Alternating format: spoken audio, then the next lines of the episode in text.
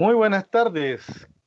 Comienza sin restricciones el espacio de la radio hoy para el comentario de la actualidad nacional, internacional, la historia y la cultura.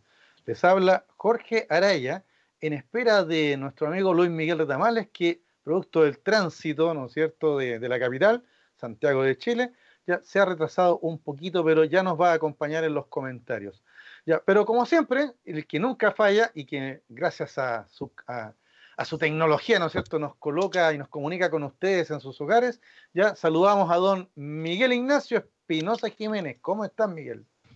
Muy bien, muy bien. ¿Cómo están ustedes y bueno, todos los auditores acá en, en Radio Hoy?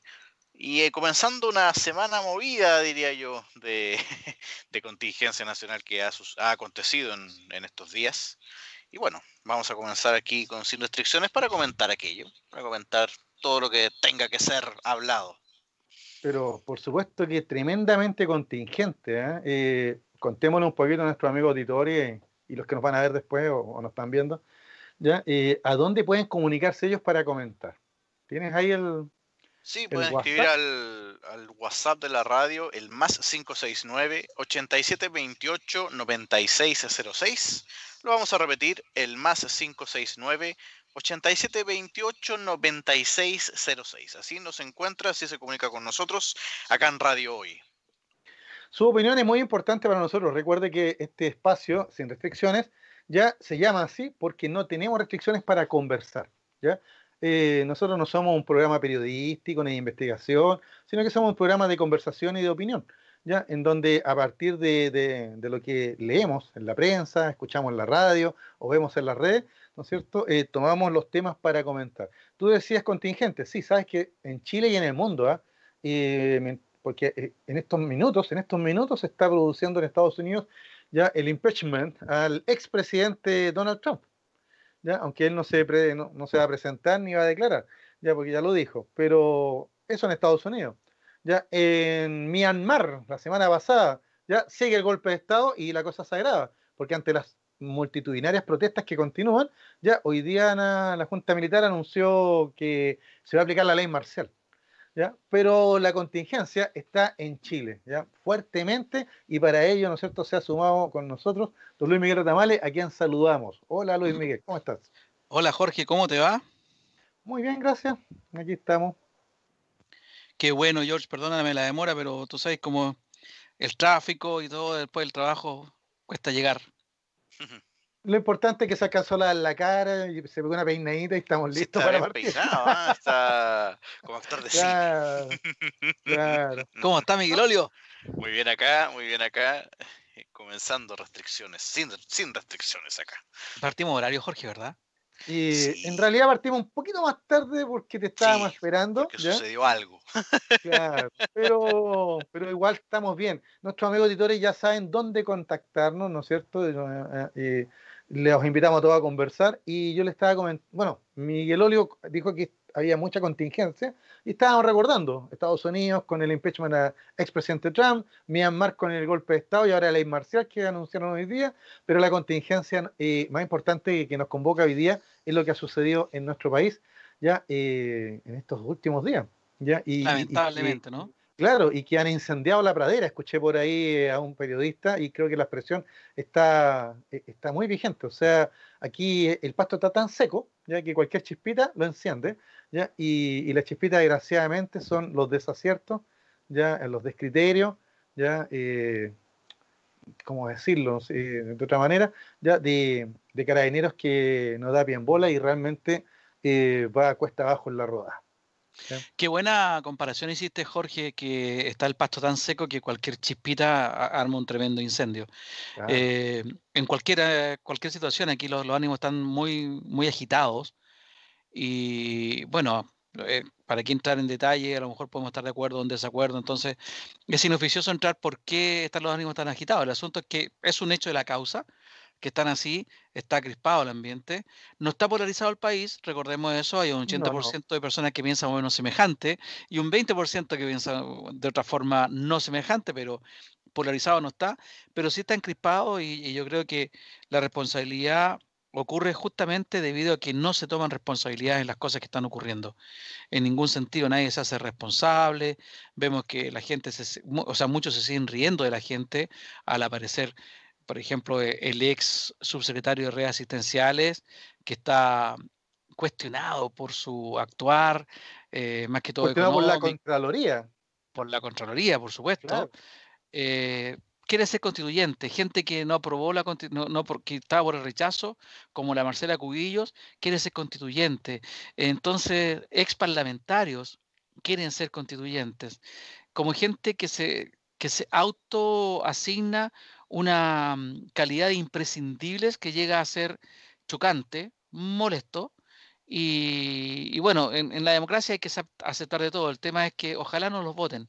Eso es lo que, el primer mensaje.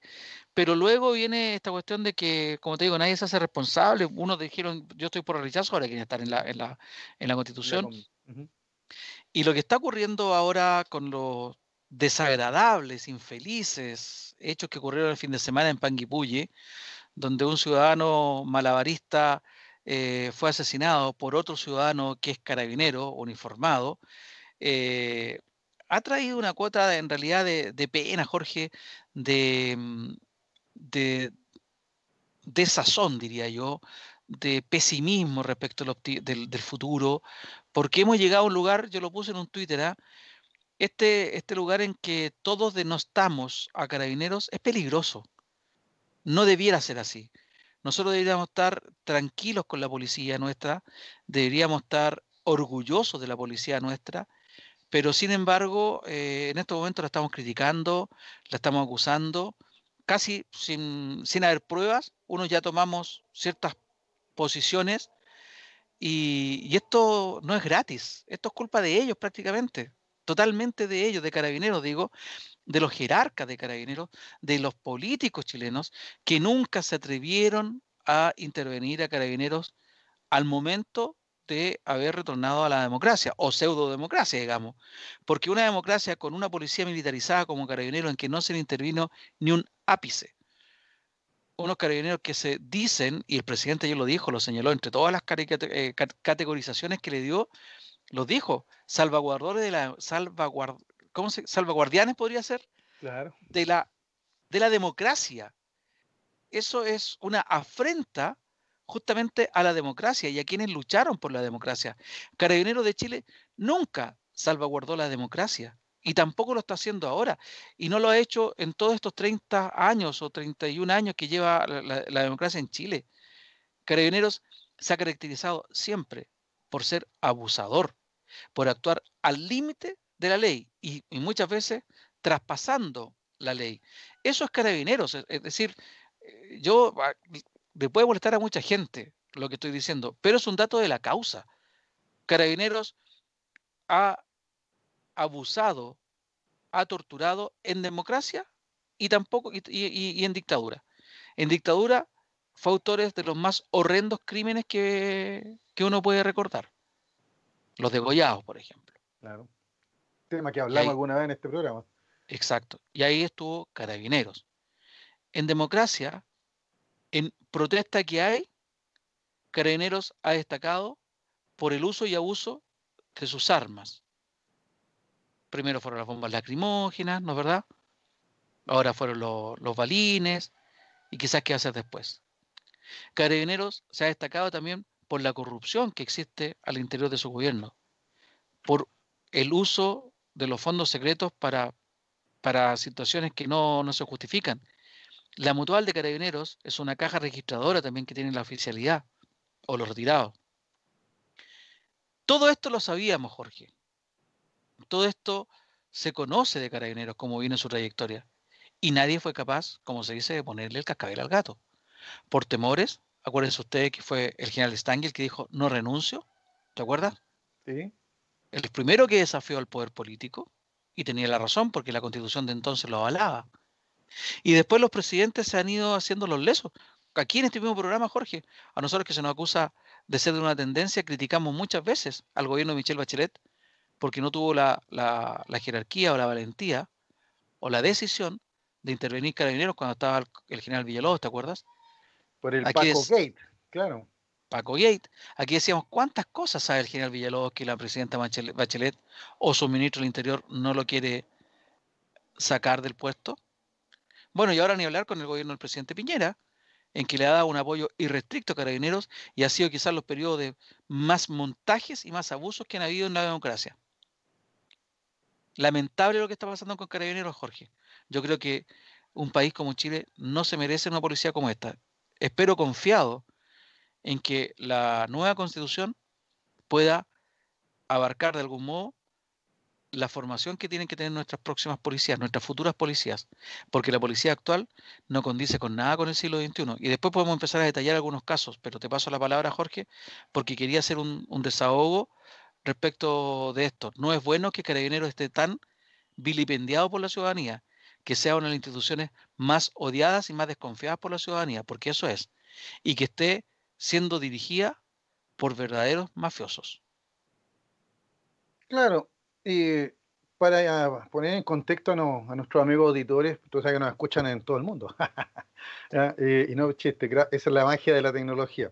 ¿ya? Y para, para, ponerlo en contexto, recordemos de que eh, se produjo un asesinato de un malabarista que en un control de identidad, eh, él se eh, tiene una, una, discusión con el, con el carabinero de turno ¿ya? Y este carabinero le, lo acribilla, porque estamos hablando de seis impactos. ¿ya? Yo acabo de, eh, eh, eh, de leer ahí el fallo todo, ¿ya? y aparecen ahí seis impactos de bala ¿ya? para un control de identidad. ¿Ya? Entonces uno podría ponerse nervioso. O sea, ahora tú no sabes si vas a salir a la calle y cuando Carabineros te pregunte algo o, te haga un control de identidad, ya solo por el hecho de no tener un documento que lo acredite, te, te hace merecedor de, una descarga, de, una, un fusilamiento, de, un, de un ajusticiamiento. El último tiro, el sexto, dio de lleno en el corazón. Fue básicamente una ejecución. Así que eso lo, lo señalo y, no lo estoy inventando. Pueden buscarlo, ¿no es cierto?, en las redes, pueden ver los videos, ¿no es cierto?, de, la justicia, ya, eh, eh, las actas, porque eso, eso es público. ¿ya? Y, me preocupé de ese detalle. Claro, uno podría mm, e, e, entrar a justificar que el accionar de carabinero ante un ataque, ¿no es cierto? ¿Ya? Pero mira, eh, uno siempre tiene que preguntarse por qué se produjo el ataque. Hay videos circulando, ¿no es cierto? Ya donde este malabarista se ve, ¿no es cierto?, que se abalanza sobre el carabinero. Pero la pregunta es por qué se produce esa situación. Entonces hay que ir más atrás. Yo me di el trabajo de buscar acá la famosa ley de 2016, ya que le da a carabinero y a la Policía de Investigaciones la facultad de, pedirte, solicitarte tu identificación, el control de identidad. ¿Ya? Y, recordemos por qué surge esto del control de identidad. Esto no es nuevo, esto existía en la época de la dictadura y antes incluso. ¿ya? la detención por sospecha. Claro, pero resulta que por la misma experiencia, por el mismo abuso, ya y el clasismo, ¿no es cierto?, la discriminación que generaba esta medida, es que ya no se, que se había eliminado. ¿ya? Pero en, en estas agendas cortas antidelincuencia, ¿ya? El 2016, el gobierno de Bachelet, ¿ya? Para que no digan que, golpeamos un puro lado, no. El gobierno de Bachelet lo repone, ¿ya? Lo repone, pero claro, le, pusieron varios indicadores aquí de que cómo se tiene que hacer el procedimiento, etcétera, etcétera. Y yo, al revisar acá el, decreto y todo, nunca aparece ahí la, la instrucción de que para un control de identidad tengan que sacar el arma y apuntarte. ¿Ya? Fíjate que lo más grave en el control de identidad lo detallo acá para que nuestros amigos sepan en qué consiste. El control de identidad es que cualquier carabinero o, agente de policía de investigaciones puede solicitarte tu carnet de identidad. Eso es simple, eso solamente es. Buenas tardes, don Miguel Tamales, su carnet, por favor. Y, el carnet tú, tú se lo puedes mostrar, no necesariamente entregárselo, porque el carnet es algo personal, entonces no te lo pueden retener de partida, nadie puede retener tu carnet. ¿ya? Eh, ahora, hagamos cuenta que tú no tienes tu carnet. Bueno, simplemente le dicen, mire, mi ruta es tanto ¿ya? ellos pueden chequear entonces con el root que tú das. Claro, uno podría pensar, bueno, y, si es mentira, bueno, para, para, eso para eso están todos estos chequeos. Ese es el procedimiento. Ahora hagamos cuenta que ya, que yo no tengo carnet, no tengo cómo comprobarlo, no tengo pasaporte, no tengo nada.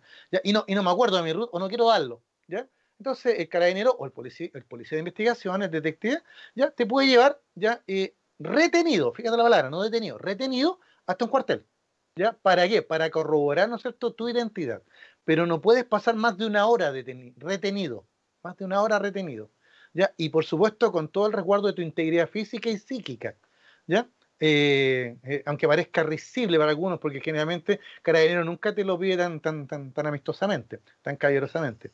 Bueno, ese famoso control de identidad, ¿por qué se hizo? Repito, ¿por qué se, reflotó en el 2016? Por el tema de la delincuencia desatada, ¿no es cierto? La puerta giratoria, o sea que eh, en la lucha contra la delincuencia es algo que el Estado, los gobiernos hace rato vienen perdiendo. ¿Te fijas? Entonces se cree que con estas medidas se iba a tener mayor control. ¿Por qué? Porque el control de identidad me permitiría, por ejemplo, Luis Miguel, si tú no has pagado, no sé, pues, la pensión de alimentos, ah, mira, aquí Don Miguel Rotamar lo teníamos aquí, pum, ya, detenido entonces porque no ha pagado la, o no pagaste la multa del auto, ya, o, estás que crillado, y, o tienes una orden de arresto, ahí se justificaría. Pero hablamos de 17 millones de personas, ¿ya? Y, una policía no, no puede controlar a 17 millones de personas de esa manera. Entonces, estaba recién escuchando un estudio de una universidad privada que señalaba de que el control de identidad se ha traducido básicamente ya en discriminación, porque los que más, los más controlados son las personas ya de ingresos menores, ya los extranjeros o y, los inmigrantes, ya eh, y los jóvenes y mujeres. Mira qué, detalle, me llamó la atención. Ya sea, hay, un seco de, sexo también, de género. ¿Te fijas? Entonces, ¿quiénes son los Etario y de género. Claro, etario de género. Entonces ellos son los, más eh, eh, eh, revisados con este sistema. Entonces, evidentemente que, no, no, funciona. No funciona ¿por qué? Pues entonces ya, se genera evidentemente una discriminación.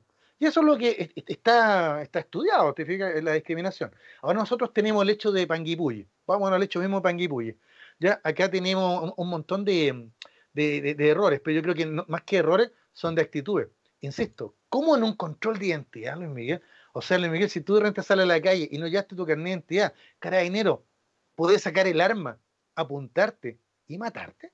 No, pues, no está en ningún, en ningún procedimiento. Entonces, evidentemente, lo que vimos, lo que, lo que vivió este joven, ¿no es cierto?, fue un homicidio.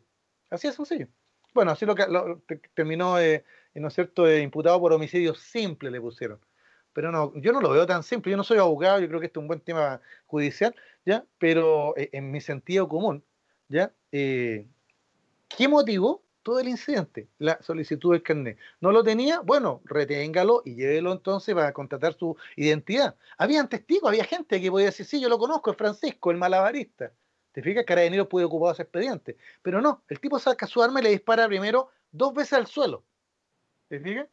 Y mira el detalle, al disparar al suelo podría haber la bala rebotado y matado a otra persona. Una bala loca. Mira, mira la estupidez, o sea, un verdadero descriterio del sargento ya que, está imputado. Segundo, después cuando ya, eh, oye, eh, eh, ahí el, malabarista tenía dos opciones, o se sometía por el miedo que lo, lo matara, ya, o reaccionaba como reaccionó. Claro, ¿por qué reaccionó así? Porque tampoco estaba en sus cabales. Recordemos que en las noticias está más que difundido ya que el personaje sufría de esquizofrenia.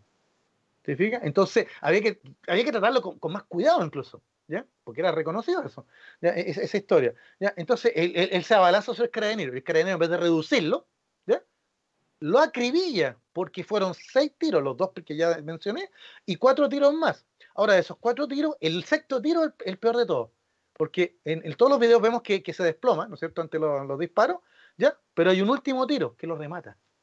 Entonces eso ya no es un homicidio simple para mí, según mi percepción, ¿ya? Porque ya en el suelo, herido con tres balazos, ya no era una amenaza para nadie. Entonces, bueno, esos son los detalles que uno, que uno, ustedes pueden ver, ¿no es cierto, amigos, en, los videos, pueden revisar las actas, pueden buscar ahí los videos del Poder Judicial, etcétera, ya, en la red, ya, y, enterarse, ¿ya? De que eh, eh, eh, Francisco, por lo que haya sido, aunque el accionar haya sido negativo, ya, ningún chileno merece recibir seis disparos por no tener su carne de identidad. Y entonces viene mi indignación con algunos sectores que han justificado esto, partiendo por el ministro del Interior, que, que le puso el énfasis no en los seis disparos, sino en, los demanes que hubo después. ¿Te fijas? Y, y, y, y, el gobierno y, los que defienden el gobierno, ya la yo escuchaba a Rojo Edward, por ejemplo, ya escuchaba, em, ay, se me olvidó Sebastián, ya me acordaron, eh, que, que el, jefe de la bancada de diputados y de la Renovación Nacional, en Torrealba. Torrealba, claro, ya todos indignados por, por, por el incendio. ¿ya? El mismo subsecretario Gali ya, nadie me ha preguntado por el incendio. Oye, entonces ahí tú ves cuáles son las prioridades. ¿La vida humana es una prioridad? No, ya son los bienes públicos la prioridad. Y eso es lo que explica la indignación popular. Entonces, volvamos al, origen. ¿Por qué partió esto? Por un criterio de un sargento. ya que en, en, pedir un documento, ya lo transforma en un homicidio. Y no en un homicidio simple, porque lo remató en el suelo. Sexto disparo, directo al corazón. Un certero. ¿Te fijas? Vamos a la pausa, Jorge. Claro, y, Vamos a la pausa y seguimos conversando. claro, para, para, solo para redondearlo nomás. Esos son los elementos ya que, que, generaron la indignación ya y que alimentaron lo que dije al principio, este pasto seco, ya que se transformó en llamas. Vámonos a la pausa. ya estamos de vuelta, que casi nos pillan pelando. Estamos de vuelta en Sin Restricciones el día de hoy, 9 de febrero del año 2021. Em, bueno, vamos, había mensajes. Tenemos mensajes. Miguel. Sí, había mensajes que nos llegaron a nuestro WhatsApp. Bueno, Juan Carlos que nos saludaba, decía saludos ahí a todos los contertulios que está escuchando el programa. Y bueno, se refirió a la situación de Panguipulli. Una lástima lo del carabinero pudo realizar el mismo procedimiento sin llegar a ese punto. Y lo digo no porque no haya tenido que disparar, sino que es porque antes de llegar a ese punto pudo haber disuadido o bien haber pedido ayuda más contingente, pero no llegar al extremo de matar. Por eso se necesita una policía con mayor formación y manejo en situaciones de conflictos. El respeto se gana, no se impone, y Carabineros ha ido perdiendo ese respeto hacia la ciudadanía sobre todo en estos momentos en que la situación del país está muy sensible. La gente está aburrida de los abusos de poder, en especial con un prejuicio hacia los más pobres y jóvenes. Tal cual. Muchas gracias por el comentario de, perdón. Juan Carlos. De Juan, Carlos. un habitué también a Juan Carlos, y lo, vamos a conectar también. un habitué en esta mesa. Oye, yo quería, estamos conversando y quería diferenciar Primero, para empezar a analizar el asunto, eh, yo creo que hay dos etapas que se pueden eh, diferenciar claramente en lo que ocurrió con Francisco y con el carabinero que, lo asesinó allá en Panguipulli. La parte previa, la parte de la reducción, llamémosle, y después la parte que se encadena los hechos. Eh, en lo que se refiere a la reducción, creo que estamos, estamos de acuerdo. Primero, un control de identidad a una persona Dicen, el carabinero no tenía por qué saber que era esquizofrénico, probablemente no tenía por qué saberlo, pero en Panguipulli tampoco una ciudad, es un pueblo, todos se conocen. Claro. Ese muchacho llevaba haciendo malabarismo ahí, no sé, cuatro años, Más o menos, una cosa así. Entonces, el control de identidad es algo odioso, creo yo, para una persona que lo conocen y que saben que no es delincuente, porque hasta ahora nadie ha dicho, nadie ha mostrado un prontuario delincuencial del, de la víctima. Claro, que fue lo primero que se. Luego está, son tres carabineros. En los videos aparecen dos, pero falta una, una carabinera, una, mujer, que se esconde. Se esconde en un lugar comercial, es lo que yo he sabido y lo que he visto. Pero entre dos carabineros no son capaces de reducir a una persona. Porque no fueron capaces. Hay un carabinero que no hace nada. Claro. El carabinero que, que dispara es el único que está llevando el procedimiento, llamémosle, la acción, y, le está disparando, le dispara dos, dos disparos, ¿no es cierto? Uno a los pies y el otro no sé dónde. Ayer escuchaba yo a un especialista, un doctor en ciencias forenses, capitán en retiro de carabineros, que hablaba de lo anticuado que son los procedimientos de la policía chilena. Y ahí vuelvo a retomar el tema de que se necesita una refundación de carabineros. Él hablaba entre el, ¿cómo se dice? Al palo, al palo de los carabineros. Luma. Entre el, entre la luma, la luma, mm. y la pistola, no hay nada. Y hablaba que las policías de países desarrollados, o ni siquiera países desarrollados, en otros países, hay bastones eléctricos, hay una serie de otros instrumentos que pueden ayudarte mm, a, Tienen estos taser, que son de, una descarga. Eléctrica, mm. claro. Correcto. Hay una serie de elementos que pueden ayudar a reducir a una persona sin llegar al disparo. Entonces yo me quedé con la primera idea de la luma a la, pistola no hay nada. Luego, él dice un detalle, fíjate. Los carabineros chilenos se bajan y se preocupan de que no se les caiga la gorra. Esa, la gorra es un elemento distractor, porque te lo tienes que colocar, te la tienes que poner, te, quita la mirada, etcétera. En las policías de otros países ya la gorra no sirve porque en un procedimiento es algo inútil. Lo primero que sale volando. Claro, pero tú si estás preocupado que no se te caiga la gorra, eh, obviamente te distrae. De hecho, la policía gringa ya no ocupa gorra. Exacto. así nomás. Mm. Exacto. Entonces ya, ahí hay otro elemento también que habla de nuevo de la renovación de la policía chilena. Yo me sigo preguntando, dos carabineros no son capaces de reducir a una persona y este señor, el que está, hago, hago mención, un doctor en ciencias forenses, capitán en retiro de carabineros, dice que tampoco está dentro del procedimiento que se dispara al suelo. Porque evidentemente las pistolas que las balas que van al suelo después pueden rebotar y, se convierten en balas locas. Entonces ya vamos con que el carabinero perdió absolutamente el control, este carabinero. Estoy hablando de la parte previa, ya yo les dije que hago una separación en, ambas, En, en, dos fases.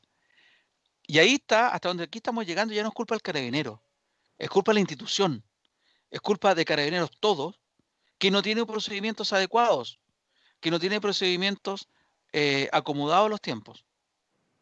Y, yo no sé si entre dos carabineros el segundo tiene que estar mirando, porque aquí el segundo miraba, nada más, no hizo absolutamente nada. nada. Paso a la segunda parte, y aquí yo tengo ciertos atenuantes. El otro día vi el video de todo lo que ha ocurrido, pero que está detrás del carabinero. Claro. Y ahí yo creo que sí, el carabinero se vio asustado porque este muchacho se le abalanza con estos espadines y se a la, balanza de frente, directo a él. Ahora, claro, hablan de, yo creo que ahí, dada la adrenalina, no estoy justificándolo, pero se puede entender algo que le inició el carabinero, pero si se me viene a atacar con, espadines, el carabinero, lo único de defensa que tiene en ese momento, de nuevo, del, de la luma a la pistola, es la pistola. Claro. Entonces percutó el tercer, el cuarto, el quinto y el sexto. Cuatro disparos.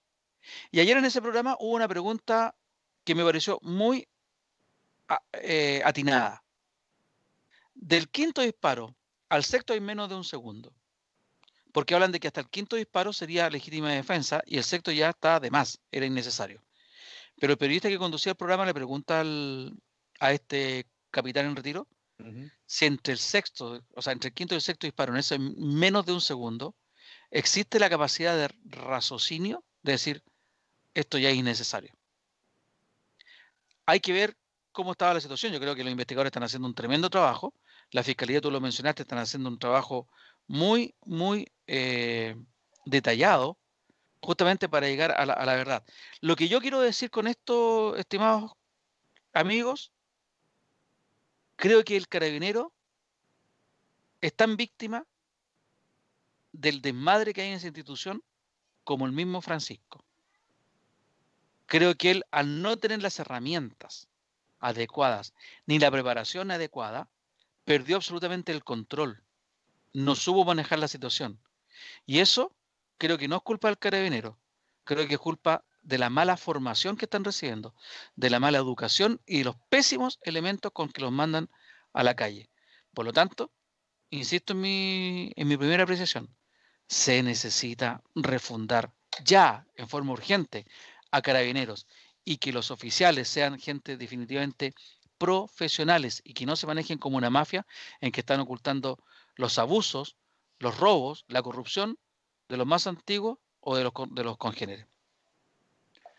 Claro, porque el caso de Francisco es, lo que ha inundado, ¿no es cierto?, en estos días, pero fíjate que ahora salió a flote la muerte de, una persona que se encontraba en una comisaría en custodia, ya en Pedro de Cerda.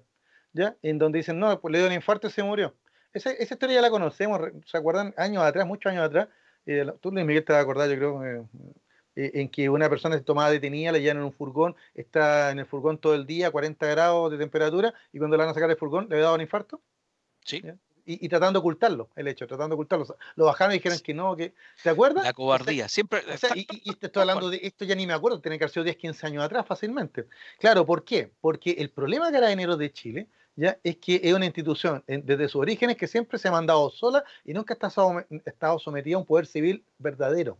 Ya, si uno, no, vamos a contar la historia de Carabineros de nuevo, la hemos mencionado muchas veces, ¿no es cierto? 1927, dictadura de, eh, el ministro de Interior en ese minuto era el general Carlos Ibañez del Campo, coronel Carlos Ibañez del Campo, y lo crea como una fuerza de choque, con una fuerza paramilitar de, de, clara orientación fascista, o sea, hasta el nombre Carabinieri, pues, ya, o sea, que estaba muy de moda el fascismo en esos años. ¿ya? Y después cuando, cuando ya eh, Carlos Ibáñez se transforma en, presidente de Chile y dictador, ¿no es cierto?, va a ocupar a Carabineros, y no solo él, de ahí todos los gobiernos sucesivos van a ocupar siempre a Carabineros como la punta de lanza de la represión, y Carabineros va a tener un, triste récord ya de asesinatos, matanzas, torturas, etcétera, y ahora le suma al récord ¿ya? Eh, estafa, engaño, desfalco, ¿te fijas? Porque ya no sabemos en cuánto van los desfalcos de carabineros, ¿te fijas?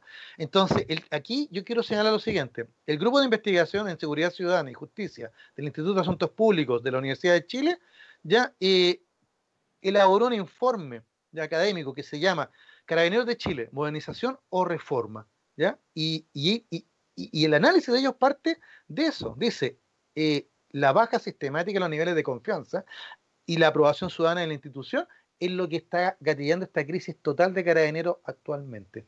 ¿ya? En donde carabineros ya, mira, lo que hagan los carabineros, sea bueno o sea malo, ya la gente ya no les cree, ya no se perdió toda confiabilidad.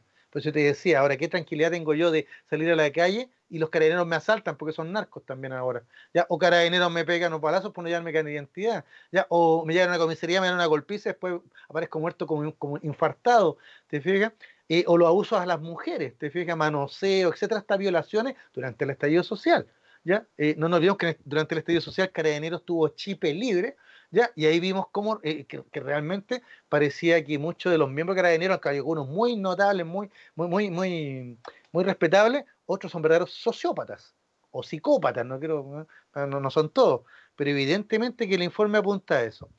Mm, acá tengo lo que propone, pero son ocho puntos, pero lo vamos a resumir. ¿no? Básicamente lo que dice este informe es que eh, ellos proponen, este Instituto de la Universidad de Chile propone la creación de un Ministerio de Seguridad Pública. ¿Ya? Eh, uno, eh, redefinir el rol y función de las policías a través de la Constitución. Justo está en, esa discusión ahora. ¿ya? Y dice, priorizar sus funciones preventivas en el territorio. ¿ya? Y por último, avanzar a un marco jurídico que regule los actuales procedimientos. Y que el foco sean los ciudadanos. Ahí tenemos cuatro cositas que yo creo que son importantes de, apuntalar. ¿Te fijas? Yo creo que, que, apuntamos lo mismo. ¿ah? En el fondo, tanto Francisco como el carabinero son víctimas, y no quiero generalizarlo de un sistema, porque dentro del sistema está este subsistema que es carabinero, y ya es una institución que está tan desprestigiada, tan desvalorizada. Tú mismo lo dijiste, Jorge, o sea, más encima muere una persona en una, en una comisaría. Acabo de leer algo que me pareció muy atinado también. Nadie se suicida en una comisaría. Una de las primeras. Me recordó el caso de años atrás. Mm. Claro, Jorge. Una de las primeras cosas que, me acuerdo que uno aprendió, ¿por qué los, reos andan sin cordón en los zapatos? Claro, o el cinturón, te quitan todas esas cosas. Era para evitar que se ahorcaran, ¿te acuerdas? Era las primeras cosas que uno le llamaba la atención. Entonces, ¿cómo se puede suicidar a alguien en una comisaría? ¿Cómo le viene un ataque cardíaco a una persona en una comisaría? Etcétera. Esas cuestiones son las que quedan dudas y a lo mejor, fíjate tú, tiene una explicación coherente. Pero cría fama y échate de la cama, dice el, dicho. Claro. Ya no se le cree nada a Carabineros. Realmente, e insisto, Jorge, ¿ah? para que un país realmente se desarrolle en democracia, en paz social, se requiere, entre otras cosas, una policía respetada. La policía es la que nos, tiene que cuidar a nosotros, Jorge. Es la que nos cuida no solamente del robo, del carterista, del asaltante, nos, cuida, nos debe cuidar de los narcos, nos debe cuidar de los corruptos, nos debe cuidar de los terroristas, etcétera. Pero si tenemos una policía que está intervenida por los narcos, intervenida por los extremistas, mal conducida por otros tipos de ladrones, ¿qué vamos a llegar? Si tenemos una policía que está altamente desprestigiada, Jorge, ¿en quién vas a confiar tú el día de mañana? Mira otras sociedades como... mira, mira otras sociedades donde la policía está desvalorizada, Jorge. Mira México. Claro. Mira algún país de Centroamérica, mira lo que ocurre ahí, quienes terminan gobernando. Mira lo que pasa en El Salvador, donde gobiernan las pandillas. Claro. Entonces. Lo, que ocurrió en Colombia con las FARC. Lo que ocurrió en Colombia. Bueno, ¿y qué, pasó en Colombia? Tuvo, hubo que haber una intervención mm. absoluta, drástica, una, una refundación. Si aquí los políticos no se quieren dar cuenta, si el presidente de turno no se quiere dar cuenta, porque insisto, este presidente no se quiere dar cuenta como tampoco la expresidenta lo quiso hacer, ¿ah? si no se quieren dar cuenta, vamos en un despeñadero. ¿Qué país vamos a tener? O sea, por más que tengamos una, una excelente constitución, poniéndole todas las fichas a la, a la nueva constitución, una mejora en las pensiones, una mejora en la salud, una mejora en la educación, ¿qué país vamos a tener si seguimos teniendo una política una, policía uniformada tan corrupta y tan poco apegada a los procedimientos como a Carabineros de Chile. y lo, lo, interesante de esta, de esta situación, Luis Miguel, es que hasta hace, hasta hace unos pocos años atrás, Carabinero aparecía como una de las instituciones eh, con mayores respaldo ciudadano. No sé si te acuerdas. Por supuesto, pero... Y de, y de, repente esto se empieza a caer así como un castillo de arena, ¿ya? Y, y, y empiezan estos temas de la corrupción, ¿ya? Y, tú tienes toda la razón, la culpa es de Carabinero, claro, de la institución, por supuesto, tiene, tiene, tiene mala fama, etcétera, ¿ya? Pero también de los gobiernos, ya que permitieron esto. ¿Ya? Que, permitieron esto. Eh, y, claro, acá la, lista es larga, no podría decir esto viene desde los gobiernos de la concertación, yo podría decir esto viene desde el golpe de Estado, y uno podría decir, incluso podría ir más atrás. Pero el tema es que hay algo, hay un tenemos patria ciudadanos, seamos positivos. ¿ya? Tenemos, ¿no es cierto?, un enfermo, Carabineros de Chile. Hay un diagnóstico que es lapidario. ¿ya? Y hay una sensación eh, popular, tú hablabas hace un rato, ¿no es cierto?, de, de, que la mayoría de las personas en Chile estábamos de acuerdo en muchos temas. Bueno, yo creo que la mayoría de las personas, si hiciéramos la encuesta así a nivel nacional, está de acuerdo que Carabinero ya es una, la policía es necesaria, ¿ya? Pero también es necesario una reforma como la que estábamos señalando ahora este informe de la Universidad de Chile.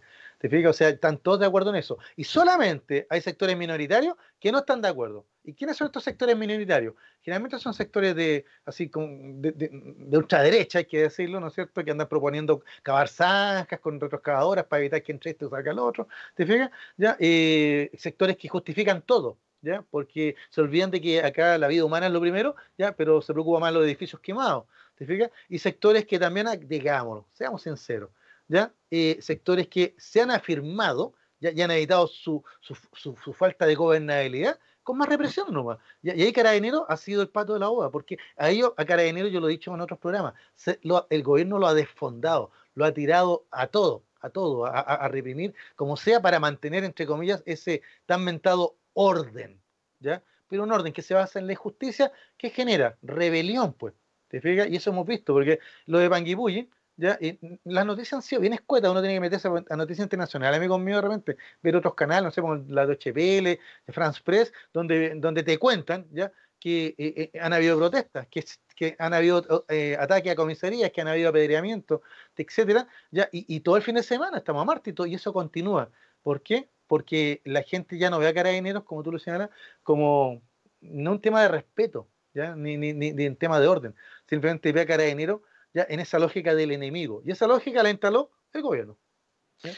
Yo coincido contigo, ¿eh? que, que, son las instituciones políticas los que llevaron al despeñadero a carabineros, a este desprestigio. Claro. Esta policía, a ver, ¿quiénes son los que dicen que no tiene que haber un, un, una refundación? Justamente la gente que apoya la, o ha apoyado la violación a los derechos humanos en tiempo de la dictadura. Exacto. Son ellos los que dicen que Carabineros tiene que estar mantenerse tal como está. Ellos salen con lienzos y yo apoyo a Carabineros. ¿Sabes, Jorge? Yo creo que con la crítica que estamos haciendo nosotros apoyamos más a Carabineros que ellos.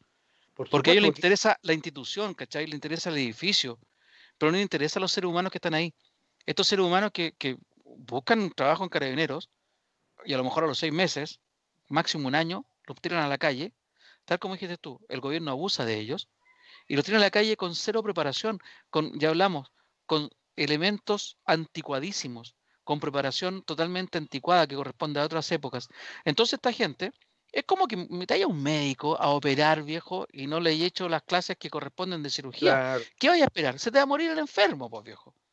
Entonces, tú sacáis, y perdóname la expresión, sacáis un pobre Paco al año a trabajar, ¿con qué procedimiento? ¿Con qué armamento? ¿Con qué, ¿Con qué vestimenta? Claro. ¿Con qué sueldo? ¿En qué condiciones? Entonces, ¿qué podéis esperar de eso? Si preparáis mal, como hay un dicho, uno tiene lo que paga, compadre. Si pagáis mal, tenéis mal, ¿cachai? Entonces este carabinero, el que asesinó al Francisco, insisto, Jorge, es tan víctima como, como Francisco por el sistema. Francisco por un sistema desgraciado estaba haciendo malabarismo en la calle, porque el tipo sufría esquizofrenia, no debería haber estado ahí, debería estar tratándose. Claro. Pero en fin, el sistema lo empujó a eso. Y ese carabinero, también por un sistema desgraciado, terminó haciendo lo que hacía. No sabía lo que hacía, actuó con descriterio, absoluto el descriterio que hizo y más encima no tenía los elementos. ¿Los carabineros son abusadores? Sí, son abusadores, porque hay una institución que los respalda. Hay una institución que les dice, van bien con eso. Cuando tú ves que tu hijo comete algún abuso o comete algún robo, ¿tú qué haces? Le corriges. Uno espera que las instituciones armadas sean así. Venga para acá usted. Usted es un oficial de la ley. Usted tiene que respetar la ley también, tiene que dar el ejemplo. Usted no puede andar abusando a la gente. Si tuviéramos ese tipo de corrección del jefe directo, estaríamos hablando de otra policía. Pero no, como existe una institución que avala, protege y además de eso defiende a los violadores de los derechos humanos, se sienten avalados para hacer cualquier atrocidad. Por eso decimos que Carabineros no sabe actuar en legalidad. Siempre se quejan de que tienen más atributos los, los delincuentes que nosotros. Eso dicen Carabineros. Mentira. A Carabineros se le ha dado atribuciones y se le han, dado herramientas. Que no lo sepan usar o no las quieran usar es otro cuento. Pero ellos tienen que acostumbrarse a actuar dentro de las normas que, que dicta la ley. Es así de simple o así de grave, como quieran decirlo. Ni más ni menos.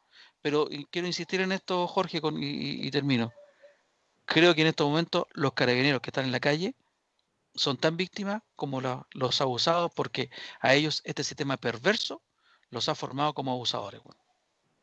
¿Sabes en qué se nota eso? E, en, algo que puede parecer tragicómico.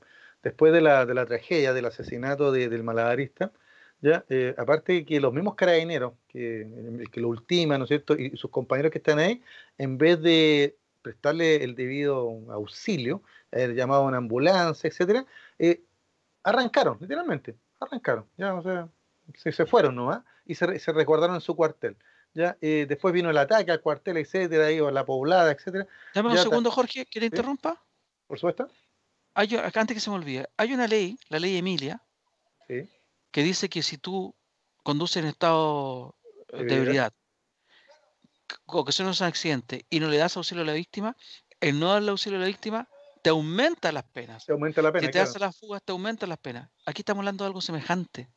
Claro, el carabinero lo, ultima, ya, seis balazos, ¿no es cierto? Y, después no solo no le presta auxilio, sino que se va a esconder. Y, por eso es que gatilla todo lo que viene después, que, que, lo que yo digo, como el subsecretario Gali, el, ministro de Interior Delgado, ya, y todo esta, el mismo candidato Desborde, ¿cómo no se dan cuenta de eso? O sea, si eso no indignó a la gente, ya la huida cobarde, ya, eh, y, el abandono de la víctima, enardeció a la gente.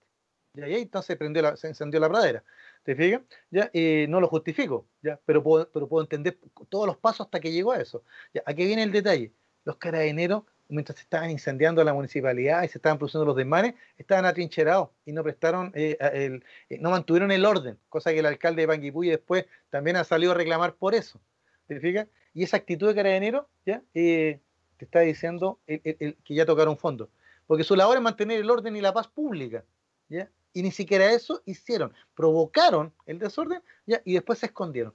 ¿ya? Eh, evidentemente, porque la integridad de ellos, claro que estaba. O sea, eh, podía haber pasado cualquier cosa y podría haber sido esto mucho más grave. ¿Te fijas?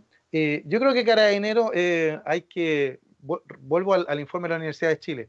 Ya, esta refundación pasa también por establecer bien cuáles son los roles y cuáles son las funciones de cada uno. Porque Carabinero en estos minutos la hace toda. Ya desde Carabinero que hace de matrona ¿no es cierto?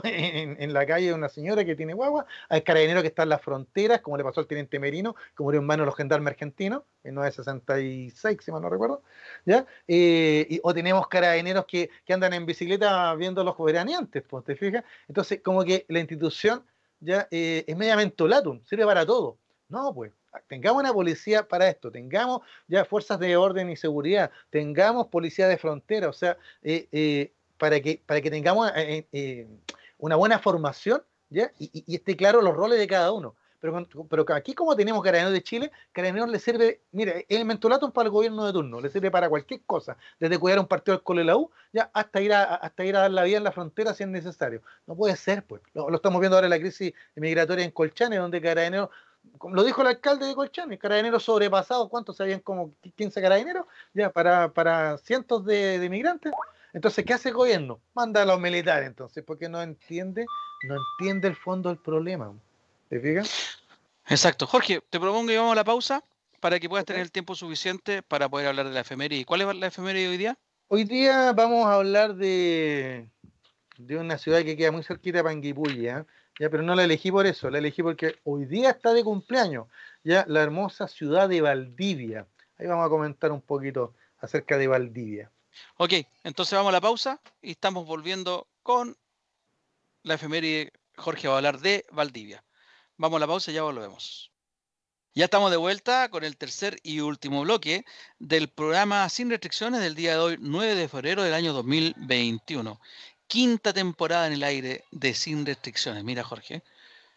Quinta ¿Cómo temporada. pasa el tiempo? eh? ¿Cómo pasa el tiempo? Sí. Y- y- y- y Oye, ¿sí? Dígame, no, dígame. No, y, y aunque no, nuestro DJ Darth Vader eh, de repente diga que repetimos los temas, no hemos repetido nunca un Son tema. cíclicos, son, son, son- no son cíclicos. La historia es cíclica, pero no se repite. Ay, Sí, el- Eh, sí, no hemos repetido. Yo tengo que el gran, te- tengo que reconocer el gran trabajo que ha hecho Jorge. Tú podrías prácticamente editar un libro eh, con todas las, las crónicas toda que la has hecho, reseña. todas las claro, reseñas. Sería la- un libro muy interesante. Oye, Eh, Jorge, bueno, tú hoy día hablar- esa tarea está pendiente. Usted sabe, soy un poquito flojo para mis cosas. Así que, tenemos dos libros pendientes entonces. eh, sí, eh, eh, exacto. De todas maneras. Bueno, entonces tú nos vas a hablar ahora de cuál es la efeméride, Jorge. Mira, hoy día que, que- vamos a, mm, después de, ¿no es cierto?, de, de- de- de tanta mala noticia y como que de repente uno como que se bajonea, eh, se nos olvida que estamos en verano, ¿no es cierto? Y que en el verano hay lugares de Chile preciosos por conocer, ¿ya? Y justamente hay un, la parte sur de Chile, la capital de la región de los ríos actualmente, ¿no es cierto? Ya la histórica ciudad de Valdivia. ¿Ya? Eh, ¿Por qué traje a colación Valdivia hoy día como efeméride? ¿ya? Porque un 9 de febrero, justo un día como hoy, pero de 1552, fue fundada, adivinen por quién, No sé, a ver. ¿a quién será, no es cierto? Por Don don Pedro, de Valdivia, pues, No me lo de puedo creer, Jorge. Claro. Nunca pero en todo caso, miren, en todo caso no, no, no la fundó como Valdivia hacia secas, pues ya sí, un bien español, bien católico, ¿no es cierto? Muy creyente, ya le puso el nombre de Santa María la Blanca de Valdivia. Por supuesto mira. que cuando usted pregunta, oye, ¿dónde queda Santa María la Blanca? No, ¿dónde queda Valdivia? No, listo. Jorge, pero te digo algo. Te. Si, Dígame. tú- si uno no estudia para la prueba Ya. y te preguntan, ¿quién fundó Valdivia? Puede ser hasta un cazabobos. ¿Cómo hacer el mismo Valdivia? Dice Claro. uno. ¿Cómo hacer Pedro Valdivia? ¿Cachai? Entonces yo hubiera respondido cualquier otra, Bernardo Higgins. Bueno, y- pasa de repente que hay localidad, pero mira, incluso Bernardo Higgins, ya que lo señalaste, también se dio el gustito, pues. Él creó un pueblito al sur de Santiago llamado San Bernardo. Que ahora es Ah, comuna. ¿verdad? Claro, es comuna ahora de Santiago, ah, del Gran Santiago. Pero en su minuto era un pueblito que conectaba a Santiago con Rancagua. Y la fundó en 1820 don Bernardo Higgins, San Bernardo. Claro, mira, hay mucho de que, ya, eh, mucho de, esto de querer dejar, ¿no es cierto?, para la posteridad el nombre de tu familia, tu apellido. En este caso, el conquistador Pedro Valdivia en su escudo decía, ya, la, la muerte menos temida, da más vida. O sea, él quería dejar fama atrás de sí, pues. Bueno, nuestro amigo va a fundar Valdivia, pero no la fundó en cualquier lado, ¿ah? porque ya, ya venía dateado. Fíjate que en 1544, como a ver, ocho o nueve años antes, ya había pasado por ahí un par de barcos, un par de, pequeños barcos españoles, ¿ah? el San Pedro y el Santiaguillo, pues, que iban al mando de Juan Bautista Pastene. ¿ya? Eh, sí, uno de los primeros italianos en Chile, pero que era parte de la cuesta de Valdivia. ¿ya? Ellos iban reconociendo la costa, ¿por qué? Porque querían alcanzar el estrecho de Magallanes. Ya Magallanes había pasado en 1520 por ahí, hablamos de historia también tiempo atrás, ¿ya? Eh, y entonces ya los españoles sabían la latitud exacta donde estaba el estrecho Magallanes. Entonces Valdivia le pide a Juan Bautista Pastene que viaje con estos barcos hacia el sur para ir reconociendo la costa y alcanzar el estrecho. No lo van a conseguir, se van a devolver.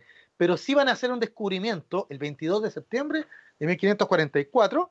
don Juan Bautista Pastene va a descubrir el río Ainilebú, ahora se llama Calle Calle.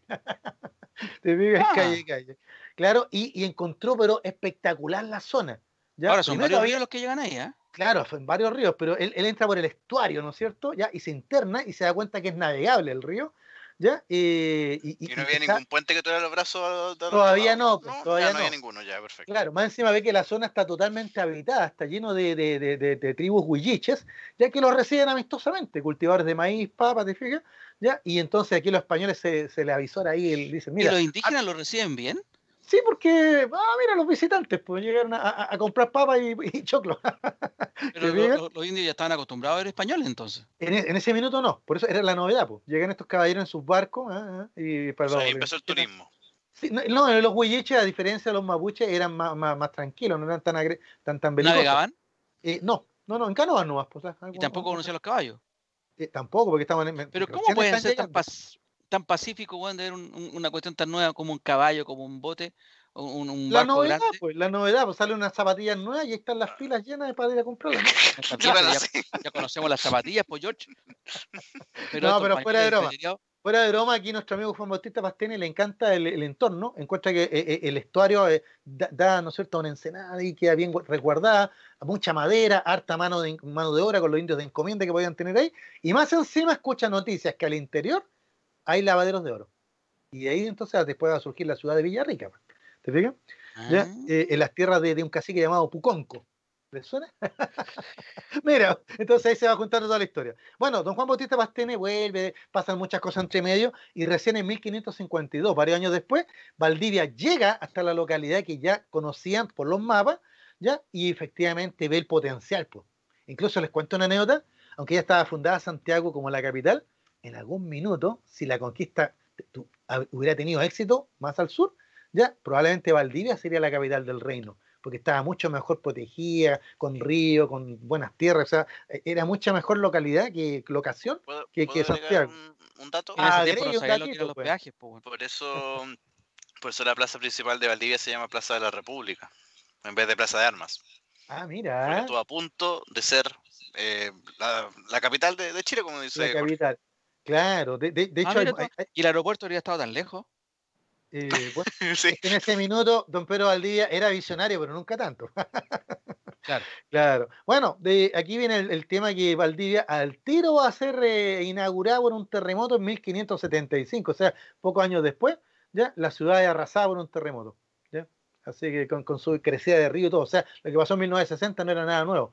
Lo que pasa es que los españoles pensaron que este era un castigo de Dios por los impíos que eran con los indígenas, ¿no es cierto?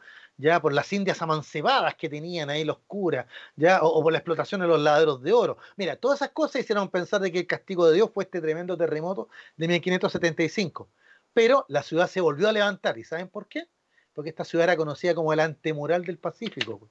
O sea, la corona española tenía profundo interés en que Valdivia fuera una plaza fuerte importantísima para contener ya a los piratas que hablábamos la semana pasada, pues, que ya que estaban cruzando ya, ya Francis Drake el primero ahí por el estrecho Magallanes, que habían encontrado ya la ruta, después los holandeses van a descubrir la ruta del Cabo de Hornos, ya, y entonces Valdivia va a tener una, una fuerte vocación militar, ¿te fijas? Ya, para defender esa parte del Imperio Español, el, antemural del Pacífico, ese va a ser el nombre para la ciudad.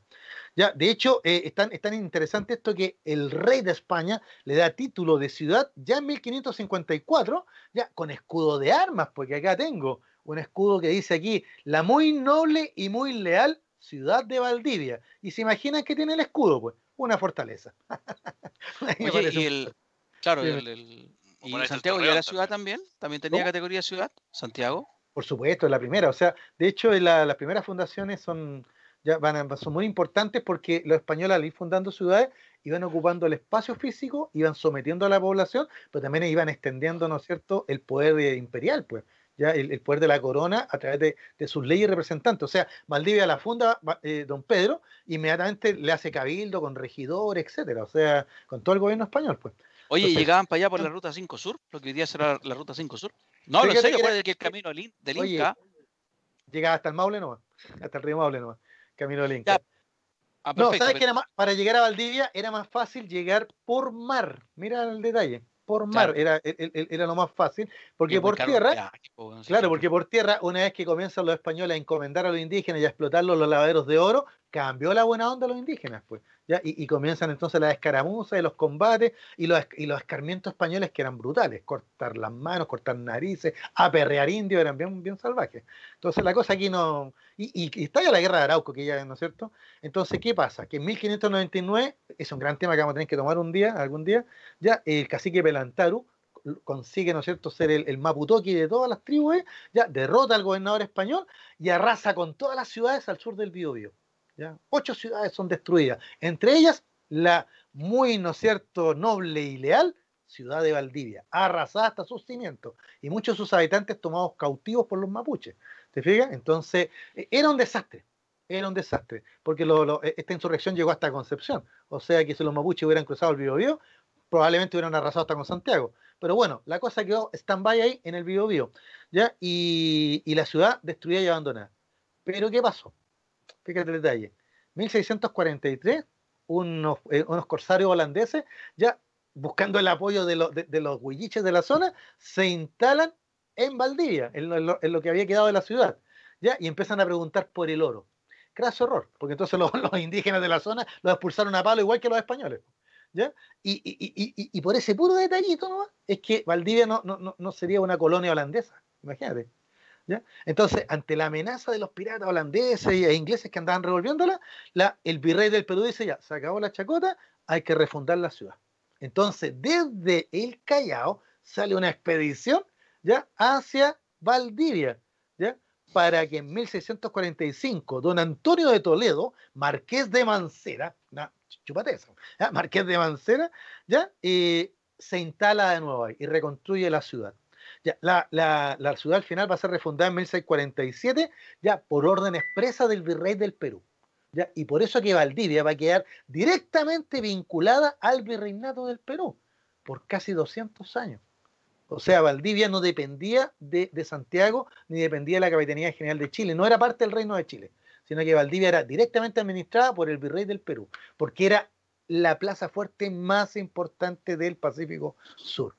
Tan importante, ¿por qué? Porque para evitar la llegada de los corsarios holandeses y, británicos, ya es que se, va a construir el sistema de fortificaciones más importante de la, del Imperio Español en América más que Portobelo, más que las fortificaciones de Veracruz. Mira, mira, la Cartagena de Indias, que no pudo ser tomada por los ingleses, etcétera, ya ninguna de esas fortificaciones era tan, tan espectacular como las fortificaciones de Valdivia, que tengo el honor, el gusto de, haber conocido la zona. Así que, y realmente es impresionante. O sea, mira, no había ningún lugar por donde tú pudieras entrar al río sin que te descubrieran eh, los fuertes y te hundieran. O sea, todo ahí tiro cruzado, ahí, impresionante. Mira, eh, de hecho aquí tengo el datito, eran 17 eh, fortificaciones que estaban divididas en castillos, fuertes y baterías, como las baterías, por ejemplo, son unos cañoncitos en la mancera, eh, castillos como el castillo de Niebla, ¿no es cierto? Y, los fuertes que hay un montón ahí. 17. O sea, chiquillo, Valdivia era inexpugnable. O sea que el virrey del Perú se preocupó de que eh, de que los mapuches no volvieran a, tomarla y destruirla, pero también se aseguró de que los corsarios eh, holandeses y británicos pudiesen asentarse en la zona. ¿ya? Eh, así que era, ahora sí que era el antimoral del Pacífico. ¿ya? Así que, ¿qué quiere que le diga? recién en 1740, ¿ya? La Capitanía General de Chile va a recuperar la administración de la fortaleza de Valdivia. ¿Por qué? porque ustedes se imaginan que era caro, pues, ¿no es cierto? Salía caro mantener 17 fortines con guarnición permanente, pues. ¿ya? O sea, hay que vestir, armar, alimentar a, toda esta guarnición, y Valdivia era una plaza militar. O sea, evidentemente. O sea, Concepción, siempre Concepción fue la plaza militar más importante de Chile por el tema de la guerra de Arauco, en la frontera, ahí en, en el Biobío. ¿ya? Pero Valdivia era más fortaleza que Concepción. ¿Ya? ¿Por qué? porque Concepción estaba ahí para contener a los mapuches. ¿ya? Sin embargo, Valdivia estaba para contener a los enemigos de su majestad. ¿Te fijas? a todos, todos los piratas y corsarios, como que hablábamos el otro día, cuando hablábamos de Alejandro Selkir ahí en Juan Fernández? Bueno, estos piratas ya no podían pasar por ahí, tenían que irse directamente a Juan Fernández o directamente a saltar Valparaíso, La Serena o, Arica, ya que era parte de la ruta de saqueos de los piratas de esa época. Te que otro día vamos a hablar de, de los piratas, porque hay mucha historia simpática en Chile te pegan de, ese tiempo. Bueno, eh, ¿ustedes creen que la historia termina No, porque ¿qué es lo que pasa? Resulta que Valdivia, este antimural del Pacífico, ya eh, no va, se va a mantener como tal hasta 1820 en poder de los españoles. ¿Ya? ¿Y por qué habla de 1820? Porque vamos a sumar aquí dos efemérides, queridos amigos auditores. Entre, la, entre el 3 y el 4 de febrero de 1820 sucedió una de las hazañas militares navales más importantes de la historia de Chile. Ya, la hazaña. ¿Quién no conoce a Lord Cochrane? ¿Les suena Lord Cochrane? algo. Ah, algo, me suena. La calle que da la Alameda, ¿no es cierto? Claro.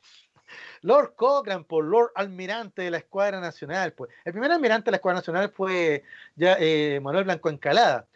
Pero Higgins quería a un, a un audaz marinero escocés que se hiciera cargo, ¿no es cierto?, de la expedición al, Perú, Libertadora al Perú, de la escuadra, de, la escuadra Libertadora, ya, y traen a este, uno podría decir hoy día mercenario, ¿eh? pero era todo un personaje. De Cochrane podríamos hablar mucho, ¿ah? lo vamos a dejar para otra gran historia, pero lo único que quiero recordarles es que la noche del 3 al 4 de febrero de 1820 en una acción inédita. Cochrane, ¿ya? Con, los infantes de marina chilenos, ya van tomando uno a uno los fuertes ¿ya? De, Valdivia. Cosa que en la madrugada del 4 de febrero, cuando los españoles despiertan y se dan cuenta que los, fuertes de la entrada han sido capturados en la noche a Degüello, ¿ya? se arrancan a la ciudad pues, y dejan abandonada la fortaleza, ¿ya? y entonces don Bernardo Higgins, de mano ahí, mano militar del de, el almirante Cochrane, toma posesión de Valdivia. Y entonces Valdivia pasa a la naciente república recién independiente de Chile, pues. ¿Se fijan? Así que, bueno, eh, la historia es larga, pero vamos a resumir que para la década de 1850, claro, eso dicen ustedes, ya la ciudad de Valdivia se va a transformar en uno de los puntos más importantes ya de la colonización en Chile. ¿ya? El presidente Manuel Bulnes Prieto ya va a impulsar eh, la colonización de la zona de Valdivia, ya trayendo... Mm, todavía no, no, por Fuerte Bulnes Magallanes, pues amigo. Ah, ¿verdad? ¿Viste?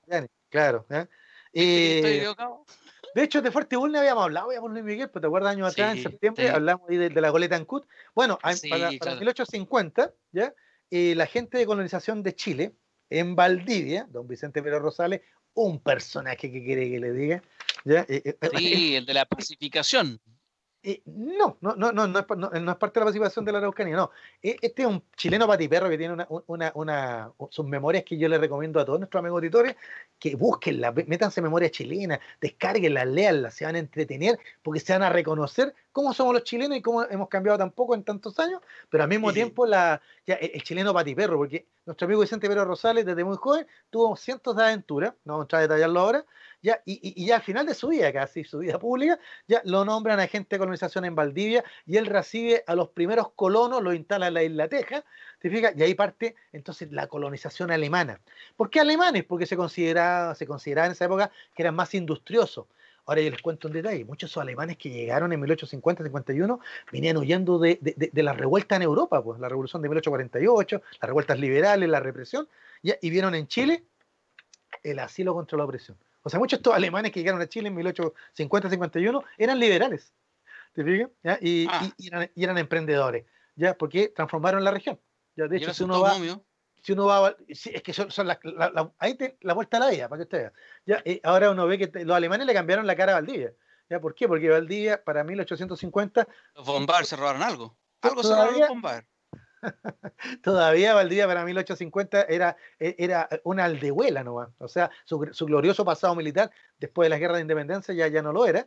Ya, y, los alemanes llegan a la zona y instalan aserraderos, talabartería, curtiembre, lechería, etcétera, ya, y le cambian la cara a la zona. La, la Kuzman, yo creo que cervecerías. La cervecería fue lo, que más que, que me faltó. Claro, claro, Mira, de, hecho, de hecho, cuando uno revisa la historia de la industria en Chile, ya Valdivia está ahí eh, dentro de, las primeras ciudades del país donde se ha realizado un incipiente proceso de industrialización. Ya producto de esto, ¿te fijas? Bueno, así que Valdivia a partir de ahí ya eh, se transforma en una zona ya muy rica, ya y, y, sigue la colonización hacia el sur, después se funda Puerto Montt, Puerto Vara, y todo a partir de la histórica, ¿no es cierto? Como dije aquí, la muy noble y muy leal ciudad de Valdivia. Y después los, problemas que le ponen para subir a segunda división, pues le cobraron no sé cuánta plata. claro. Bueno, el tema es que Valdivia. en todo caso, en todo caso. para, para, para, el siglo XX, Valdivia va a seguir con este desarrollo, porque recordemos que una de las pocas ciudades de Chile, sino, sino es la ciudad de Chile que, que, que tiene navegación fluvial, ¿ya? O sea, que, que tiene navegación por río ya que, es una de las cosas maravillosas que lo recomiendo a todos. Yo eh, no, nunca he podido hacer este tour, pero, pero me encantaría volver a Valdivia, solo va a tomar un, el ferry, ¿no es cierto?, que te llega de Valdivia por el río hacia, los, hacia los fuertes, y visitar Niebla, Corral, Manciera. Hágalo, Jorge, hágalo. Hágalo, hágalo. Mira, podríamos, lo, invitaría. A ver, no, pues aquí no lo tengo. Mira, aquí tengo, miren, las cosas que guarda el profe. Aquí tengo un folletito de 1984, ya de cuando fui a Valdivia, ya ese verano. Ya, y acá está, pues yo conocí el fuerte de Niebla. Ahí estuve, porque eso se puede llegar ahí dando la vuelta en, claro, en automóvil. Porque el de Corral, la vuelta sale muy larga, ahí es mejor llegar en, eh, por mar. Así que, ¿qué quiere que le diga? Oiga, eh, Valdivia tiene, tiene muchas cositas entretenidas. Para terminando un poco la historia nomás de la ciudad, ya eh, Valdivia es más conocida actualmente por el famoso terremoto, ¿no es cierto? 22 de mayo de 1960. Ya, otra historia que vamos a tener que abordar en algún minuto. Ya, pero, ¿qué pasa con Valdivia hoy día? Ya, yo partí, el final de la historia, partí con él, eh, lo inicié con, con el final. ¿Por qué? el 2 de octubre, claro, el 2 de octubre de 2007, ya, la se crea, ya entra en vigencia el decreto que crea la región de los ríos, cuya capital es Valdivia, ya la región décimo catorce, la decimocuarta, perdón, decimocuarta, la catorce, la decimocuarta, la región de, de los ríos, capital Valdivia, que le hace le hace justicia, ¿no es cierto? Ya a una de las ciudades más históricas que tiene este país. Oiga, si, si nos dedicáramos Luis Miguel, Miguel y amigos auditores a revisar la historia de cada una de las ciudades de Chile, nos encontraríamos con sorpresas súper agradables, ya porque tienen historias, pero espectaculares. Ya hay, hay historias, no sé, pues, de grandes fortunas mineras, como Lota o, o Copiapó, ya, bueno, la histórica Santiago, ¿no es cierto? La capital del reino, Concepción, la, tiene cualquier. Mire, ¿qué cree que le diga? Incluso la humilde San Ambrosio de Linares. Que, o sea, hay muchas historias, pero yo hoy día quise tomar la ciudad de Valdivia. Oigan, amigos míos, ¿ustedes conocen Valdivia? Sí. Dijo que sí. Sí, yo, lo también. Y, y, y, aparte de la cervecería, ¿se acuerdan de algunas cositas entretenidas para visitar? La Isla Teja. Eh, por supuesto, mira. también. Tranquilo, tranquilo. Vamos por orden. Dice, centro de la ciudad. Aquí le tengo el tour, pues. Avenida ah, Costanera. Claro, el, Avenida Costanera. el Centro de Investigación y Estudios. Eh, claro, mira, dice Muelle y Feria Fluvial. Ahí estuve también. También estuve. ¿ya? Ahí dice que hay, leones marinos, ¿se acuerdan uno que quiso comer al presidente? ¿Ya? Bueno. la Plaza de la República, que comentaba nuestro amigo Miguel hace un ratito, ¿no es cierto? Con sus centenarios tilos, dice principal paseo valdiviano. Era que no, pues. Ya, los torreones españoles, ya, hay dos torreones que son del siglo XVIII, ahí se conservan todavía. ¿Dónde están? Ya, uno dice que está en Avenida Picarte, ya, y el otro en calle Yungay con hierbas buenas. Lo mejor que ha hecho, que ha hecho Valdivia, después de la Kunzman, Chuenquinilo. Por supuesto, ¿no es cierto? Mira, en la isla Teja está el parque. Ya Miguel debería estar poniendo ahí. Está, la, también está la, la, chocolatería, ¿no es cierto? La, entre lagos. Entre lagos, también. Sí, en, la isla, en, la isla, Teja está el parque Brochel, eh, yo lo conocí, maravilloso, hay todo tipo de especies arbóreas. Está el campo de la Universidad Austral, hay un museo histórico arqueológico muy bonito, muy completo, ya muy, muy, muy, muy alemán. Ya el parque Zabal también, ¿no es cierto? Ya eh, la bahía de Corral está, botánico, ¿no es cierto? El jardín botánico, claro. Es el, ahí está. Eh, en la Bahía Corral tenemos niebla, la isla Mancera, Corral con los fuertes. ¿ya? Mm, mira, hacia, hacia el norte está Meguín, un balneario, y el castillo San Luis de Alba de Cruces reconstruido. Y hacia el área lacustre, hacia los lagos, ¿no es cierto? Hacia el interior, está el lago Ranco, ¿ya? Y la trágica en estos días, Panguipulli, pues. O sea que ¿Qué quiere que le diga? Valdivia, eh, la región de los ríos actualmente, ya mm, dentro del Producto Interno Bruto regional, no aporta mucho, porque es una región muy nueva, muy incipiente. Ya eh, la mayoría de, la parte productiva láctea, etcétera, quedó para la región de los lagos, para Osorno, Puerto Montt, etcétera. Ya, eh, pero Valdivia tiene, tiene tradición, tiene historia. Aquí ustedes han, han festinado con lo de la Kuzman, ¿no es cierto? Y la cerveza. ¿ya? Pero evidentemente, oye, y le puedo agregar un datito más, yo no lo conozco, pero sé que está ahí.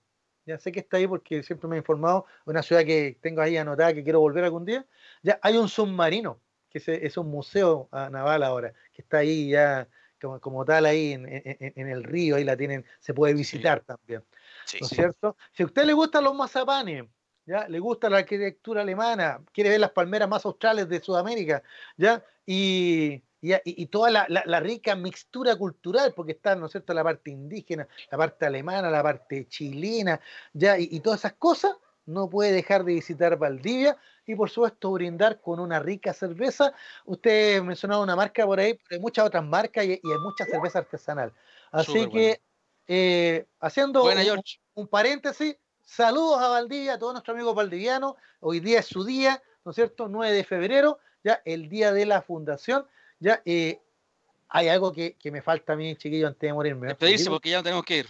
Sí, aparte de despedirnos. ¿ya? Eh, ir a la Semana Aldeana, que desgraciadamente ahora con pandemia no se va a poder hacer. Pero algún día vamos, vamos a retomar todas esas tradiciones. cuando era... Y el corso que hacen ahí con los barcos en, el, muy bonito. Qué bueno. Bueno, eh, la historia nuestra. La hacen los pueblos. Exacto, hasta la próxima semana. Muchas gracias, Jorge, por tu, por tu recuerdo por Valdivia. Bueno, Miguel, muchas gracias por la puesta en aire. Jorge, palabras al cierre. Bueno, gracias Dani Marilicán por el espacio, a ti por la invitación a conversar, a nuestros amigos auditores ya por su sintonía. ya Y nos encontramos la próxima semana con un nuevo tema, una nueva efeméride. Gracias. Gracias, George. Bueno, nos vemos el próximo martes entonces, ya con el retorno de nuestra amiga Lili Zúñiga, que ya está disfrutando sus vacaciones, merecidas vacaciones que tiene, y esperemos cómo se desarrolla este, esta situación de carabineros y el asesinato de Francisco el Malabarista de Panguipolli. Nos vemos el próximo martes, soy Luis Miguel Rotamales y le doy las gracias por estar en la sintonía de Sin Restricciones a través de la radio hoy.